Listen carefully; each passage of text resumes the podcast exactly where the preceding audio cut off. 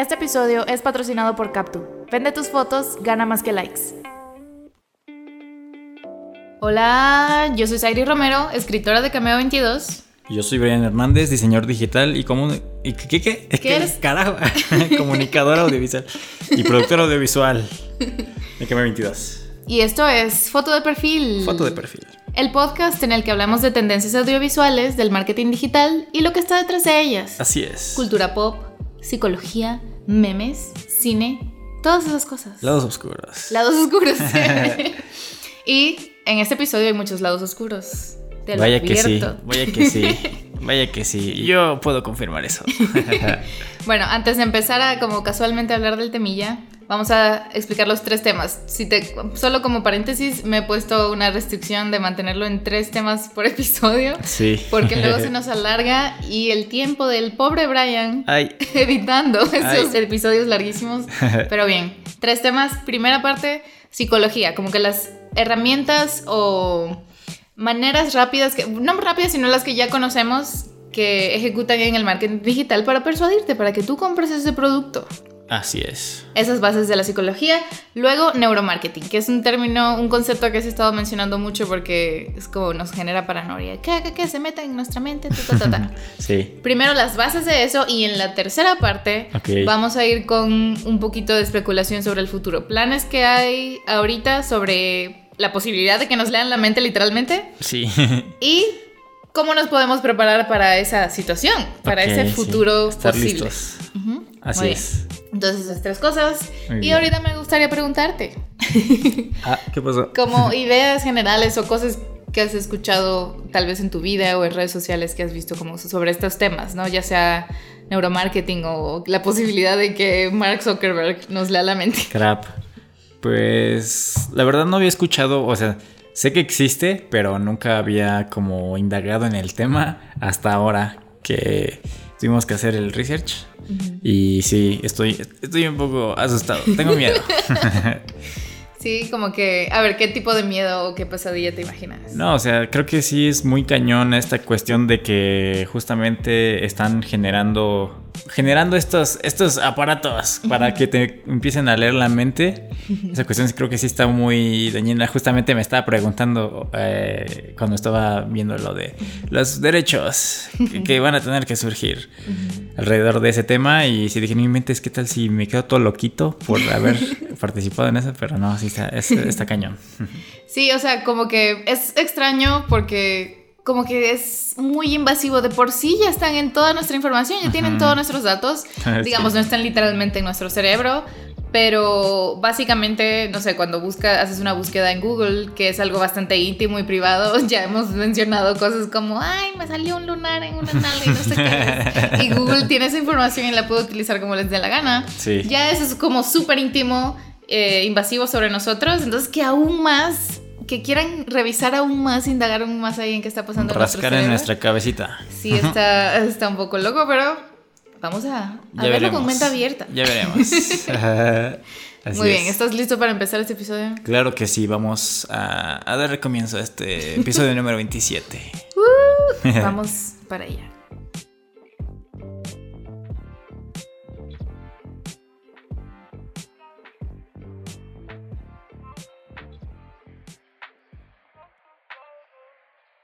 Psicología en el marketing. Vamos a hablar de cinco puntos muy breves. Cinco puntitos. Cinco puntitos muy rápidos. A ver, el primero es uno bastante básico, pero que ha evolucionado. Mira, es, es como... Has escuchado de la pirámide de Maslow, ¿no? Sí, sí, sí. Que es básicamente, por si no lo saben, es como que las primeras, la base de seguridad, comida, etcétera, y al final están como las cosas más de autorrealización y cumplir tu destino y ser tu mejor versión, etcétera Ajá, claro. Cuando canalizan esa última versión de ser lo mejor que puede ser, eso es lo que utilizan en el marketing. Desde, desde hace años ya lo llevan haciendo. Un ejemplo muy claro es cuando, no sé, un producto más o menos de lujo, bastante caro, te dice, tú te lo mereces, you're worth it. Ah, Este, es L'Oreal. como, ajá, exacto, L'Oreal.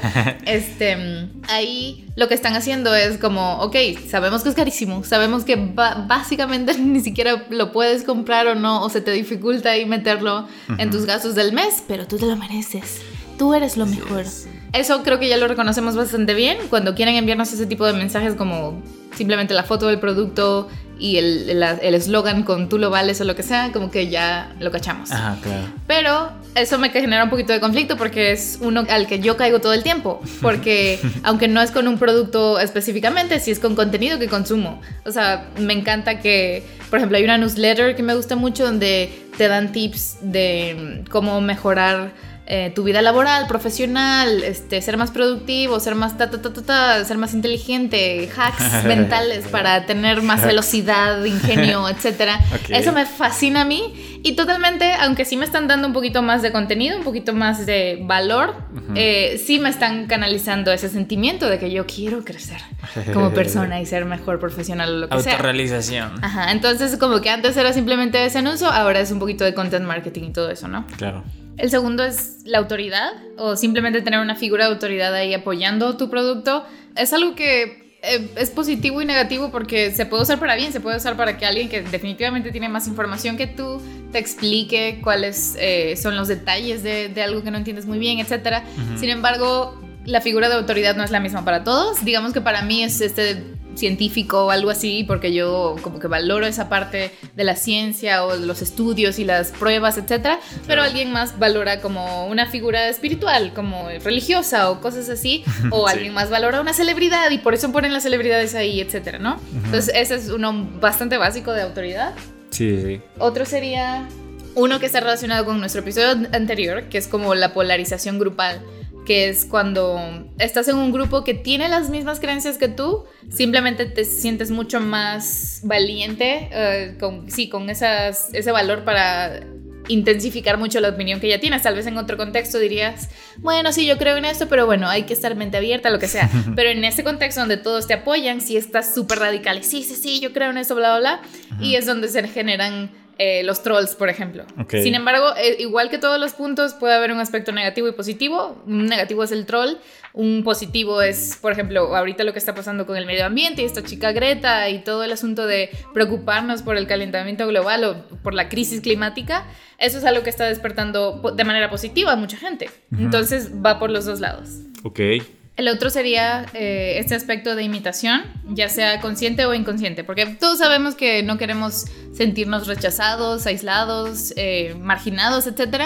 Entonces, de manera consciente podemos ser estratégicos y llegar a un lugar eh, ver como qué opiniones están teniendo, ver si puedo ser compatible con ellos de alguna manera, etc. Y tener ese cuidado de ser una persona social en general. Otro es inconsciente. Digamos que alguien se ríe de cierto chiste, a ti no te da risa, no te parece gracioso ni siquiera, pero tú te ríes casi que en automático porque simplemente una parte de ti, una parte de mí quiere, no quiere romper la dinámica del grupo, cosas así, ¿no? Y el último, este es un estudio que me, me gustó mucho. Sí. Eh, reunieron a un grupo de estudiantes, según en la superficie. Los estudios psicológicos tienen mucho esto del engaño y así. Un grupo de estudiantes y les dijeron algo, les pidieron que resolvieran un problema muy simple, que es qué tan largo son ciertas líneas. Habían tres líneas paralelas y una era definitivamente más grande, más larga que la otra, pero este estudiante en realidad estaba rodeado de actores. Los demás estudiantes eran actores y tenían que responder eh, la incorrecta. responder a propósito, A propósito. Este, y a pesar de que era muy claro que la correcta era otra, eh, la persona sintió igual o las personas que participaron en estos estudios de todas maneras eligieron la incorrecta porque los demás lo estaban haciendo. Y eso fue como que nos dio mucha información sobre lo que nos hace sentir inseguros en una situación, de que a pesar de que nuestros ojos claramente están viendo algo, por cuestión social, porque no queremos sentirnos ineptos o como simplemente malos en algo, eh, respondemos lo que... O igual y por dejarse llevar, ¿no? no sé, es como una mezcla de sentirte inseguro, sentir o tener miedo de que te digan que no eres inteligente o que claramente estás equivocado y el hecho de que son muchos, que como que hay algo que nos dice la mayoría debe tener la razón y no, no es así. Querer encajar. Entonces es todo un asunto de, de tener el equilibrio entre, de hecho, sí escuchar a los demás, pero también confiar en lo que tus ojos están viendo, ¿no? Sí, claro volviendo, volviendo también un poco al tema de alfabetización mediática, ¿no? No dejarse llevar y, ser muy consciente de lo que estás viendo y lo que, la información que estás recibiendo, ¿no? Sí, como que se trata de conocerte a ti mismo tanto individualmente como cómo te comportas en diferentes situaciones y en un grupo y cómo eso obviamente tiene una influencia en ti y no, puede, no podemos ir por la vida creyendo que eso no tiene un impacto muy grande en nuestras decisiones. Entonces es bueno analizar. Así es. ¿Cómo reaccionamos ante diferentes situaciones? claro. Muy bien. Creo que obviamente hay muchas más, pero esto es una buena base para continuar en la siguiente. Una buena síntesis. Una buena síntesis de todo este mundo. Muy bien. Muy bien, siguiente parte, neuromarketing. Uh, vamos.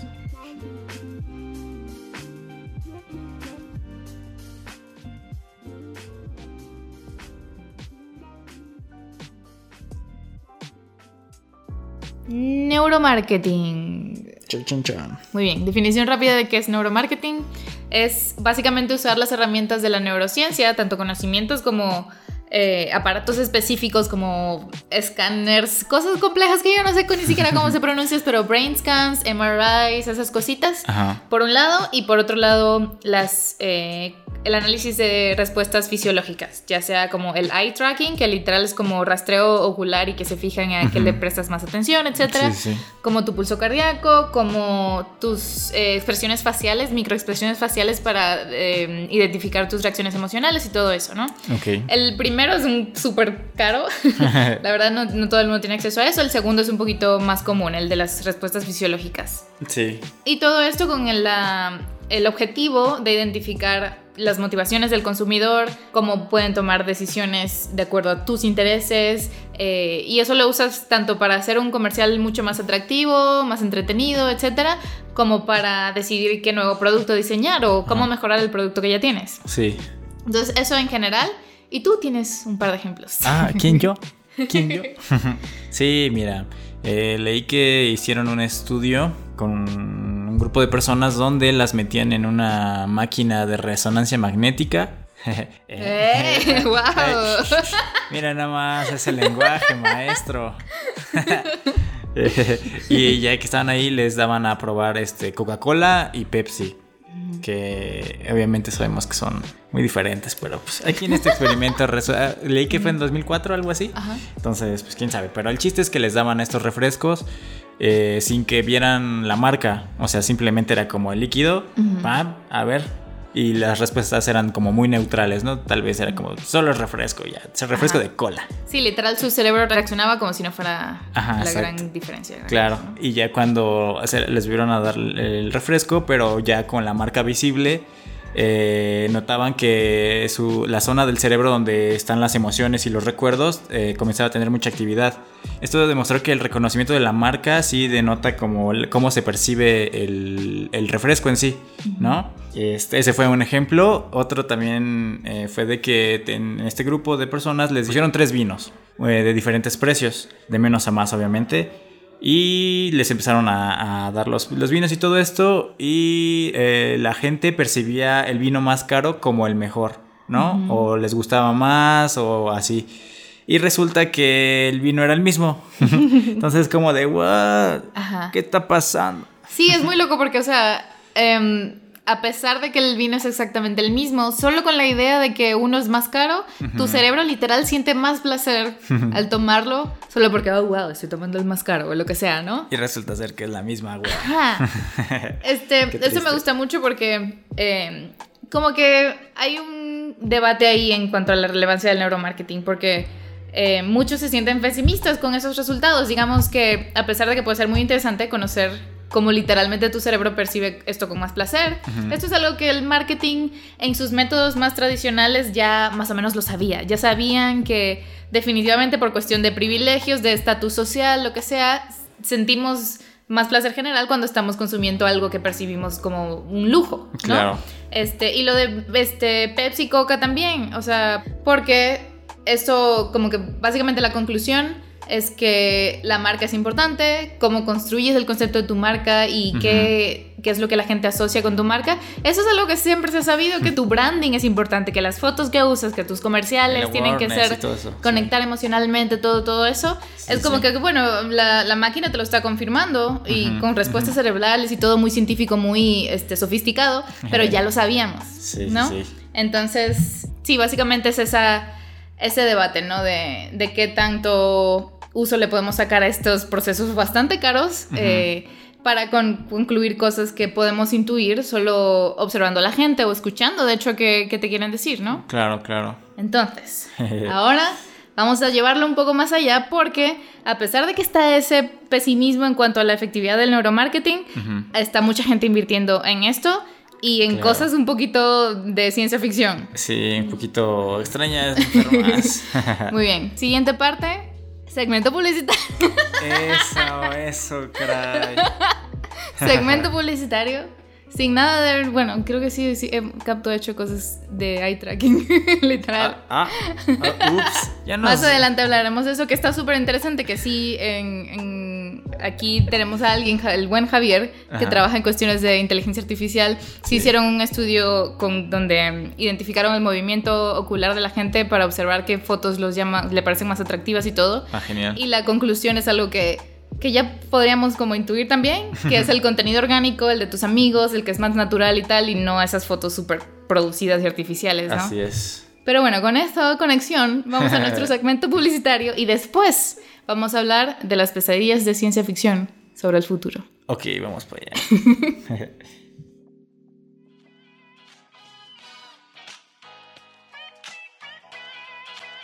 Ahora, segmento publicitario.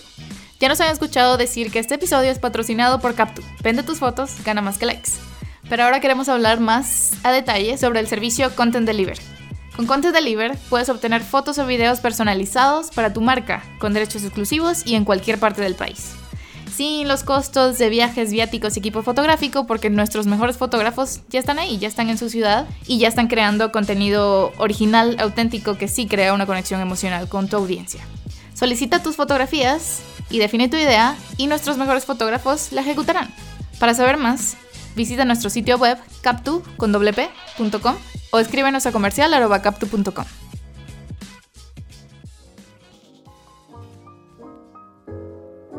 El futuro del neuromarketing y nuestra privacidad mental o falta de ella. Ah, ah. Ok, contexto. Estos buenos, buenos jóvenes muchachos, Mark Zuckerberg y Elon Musk, Mm, la verdad, bueno. Finísimas bueno, personas. quién sabe.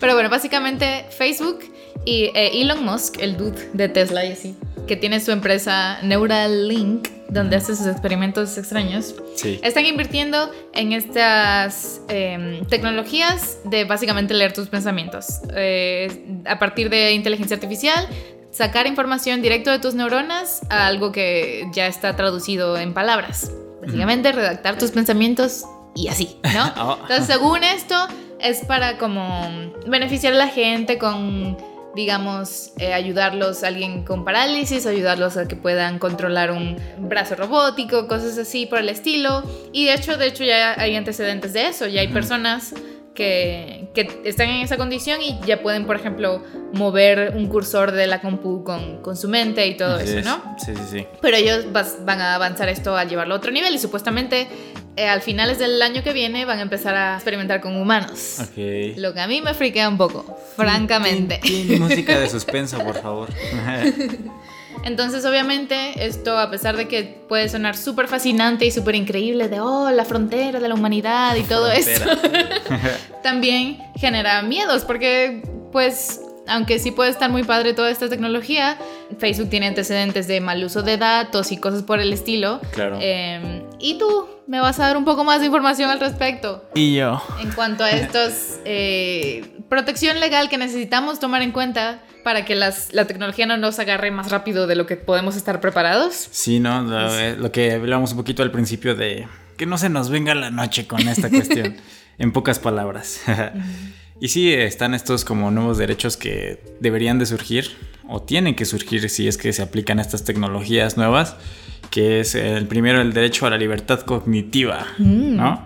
Que es decidir si quieres usar la, la neurotecnología o pues, rechazar, o sea, como tú ser libre de decir quieres o no. Sí, ahí en eso hay un poquito de complejidad porque incluso cuando tienes una decisión clara de que nadie te va a obligar a hacerlo, también pueden haber eh, presiones sociales, lo que hablamos al principio, ¿no? De Sí. cómo si todo el mundo lo está haciendo, creemos que es bueno, etcétera. Entonces ahí puede haber un poquito de esa parte compleja de, oh, tal vez no quiero, pero me siento presionada por mi grupo o por mis compañeros de trabajo, lo que sea. ándale, ya, deja que te metan esa cosa en mi cerebro. o sea, un poco raro, pero dije en el cerebro, ¿eh? bueno, ese fue el primero. El segundo es derecho a la privacidad mental, ¿no? Que es el, el, más importante, diría yo.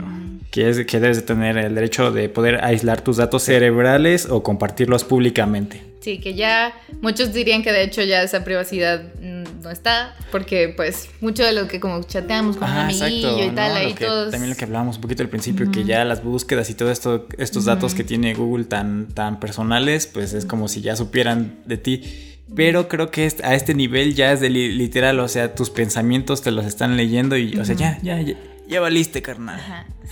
De hecho, en el artículo que usamos de referencia aquí, uno de Vox, eh, al principio eh, mencionan una cita de este libro de 1984, que es como decía, ah, lo único que tiene, lo único propio es, esos pocos centímetros entre en tu cráneo. Así cráneo, básicamente, ¿no? Y es como, ah, bueno, aquí pues tampoco, tampoco es. Adiós a eso.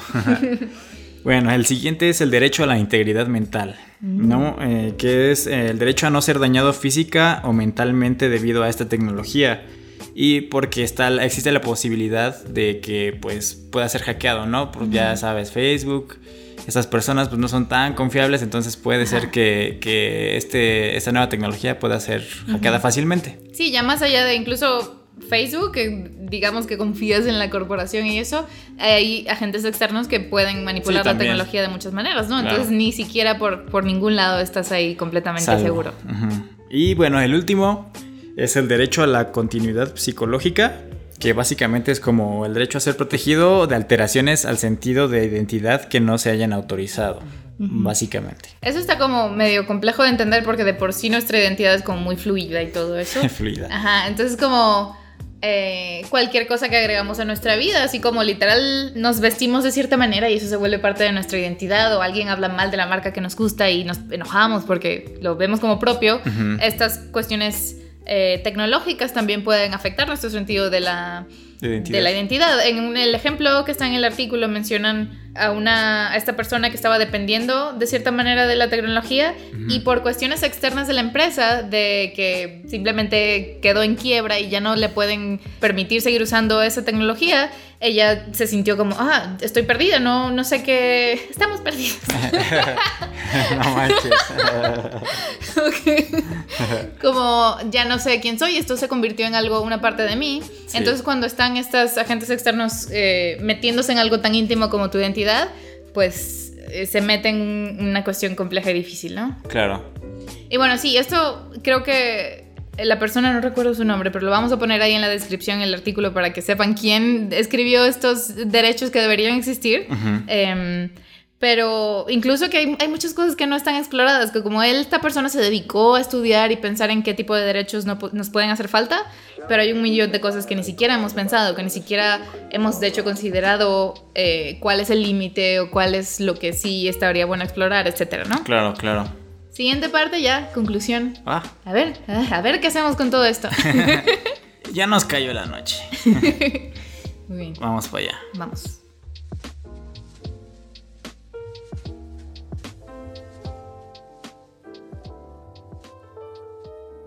Conclusión.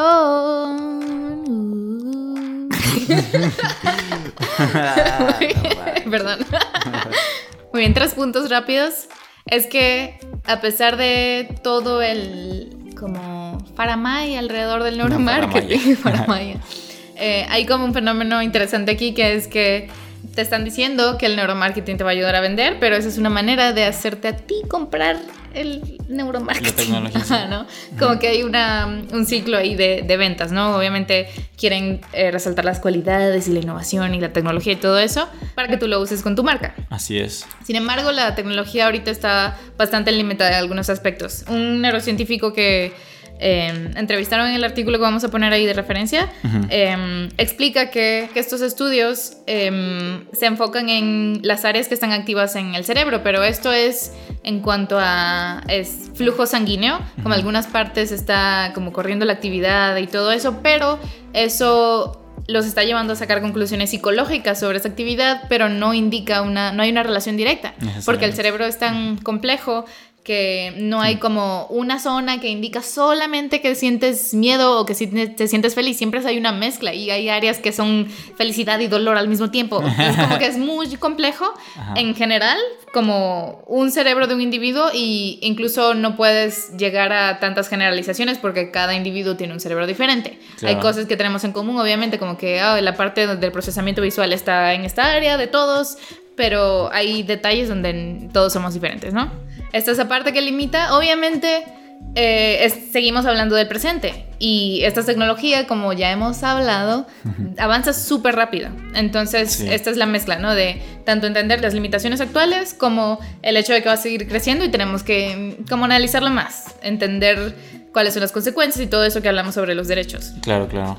Por otro lado, está el asunto que como son estudios y máquinas y cosas súper caras, eh, esto puede eh, extender la inequidad que ya existe, porque solo las personas que tienen mucho dinero para, mm. para tener acceso a, esas, esos estudios y todo eso son las que van a tener más herramientas, más conocimiento, todo eso. Entonces, pues la gente que simplemente no tiene acceso a ello va a quedar como simplemente con menos oportunidades por, por eso, ¿no? Por esa falta de un recurso que los demás van a estar aprovechando y ellos no. Esta idea de, la, la inequidad que se puede extender es algo que, mm, que es importante que tomemos en cuenta solo para que todos podamos como aprovechar estas tecnologías y, decidir cómo van a ser usadas y cómo no deberían ser usadas porque... Y si pues, queremos que las usen. Ajá, eso, ¿no? Como que eh, mientras haya como acceso más democratizado a las tecnologías, todos vamos a poder crear, vamos a poder innovar, vamos a poder decidir cómo utilizarlo. Eh, entonces, si se queda muy aislado ahí para solo las pocas personas que lo pueden usar, pues no está tan interesante. Claro. ¿No?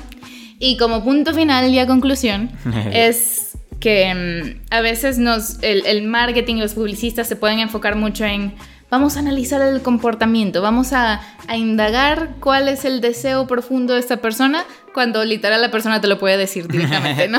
Pregúntale, carnal. Sí, o sea, como que eso tal vez tenía sentido antes, cuando era mucho más lejano, cuando tú estabas enviando el comercial ahí y no, no conocías quiénes eran esas personas, más allá tenías una idea, un cliché, estereotipo de cómo es la familia, etc.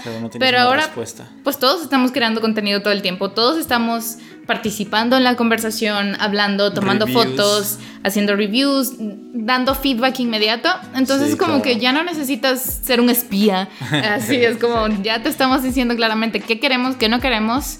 Y, eso lo podrías aprovechar más. Y, tanto la parte de la información valiosa que, queremos dar voluntariamente, como la parte de la honestidad como empresa, de que no te estés metiendo en cosas extrañas de, espiar, básicamente. Exactamente. ¿Qué opinas?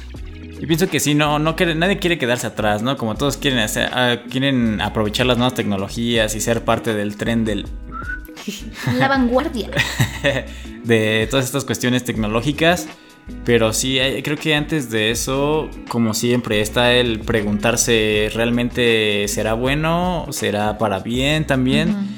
Porque al final de cuentas eh, nadie sabe si esas nuevas tecnologías van a a ser realmente innovadoras, ¿no? Entonces sí, hay que, hay que analizarlo y pues sí, eh, al final, ¿cómo, ¿cómo te quieres montar a este tren y usar todas esas tecnologías y con cosas muy básicas como cómo estás conectando con tus consumidores y todas esas cosas, pues estás muy, estás muy chavo, sigues usando fotos que no, que no, que no están buenas. Sí, como que queremos ya ir a, la super nanotecnología cerebral, no sé qué, cuando literal tus fotos todavía no están cool, ¿no? Son basura. sí, ¿no?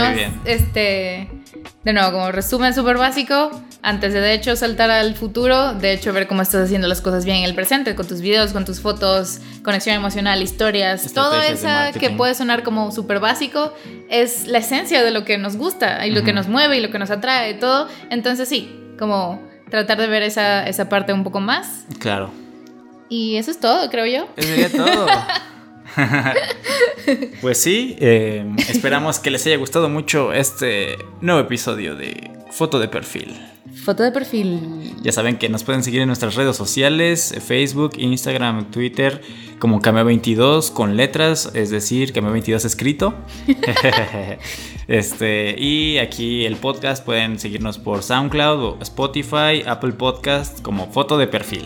Así es, como foto de perfil. Y pues entren a cama22.com a leer los artículos que Así es. Zairi. Sobre esas tendencias de social media, fotografía y video, justo lo que hablamos, de aprovechar más esas cosas. Tips. Ahí pueden sacar esos tips. Tips and tricks para ustedes, amigos, amigas, amigues. Muy bien, yo soy Sairi Romero, escritora de Cameo 22. y yo soy Brian Hernández, diseñador digital y productor audiovisual en Cama 22. Y esto fue Foto de Perfil. Nos oímos. Luego. Este episodio fue patrocinado por Captu. Vende más con una mejor imagen.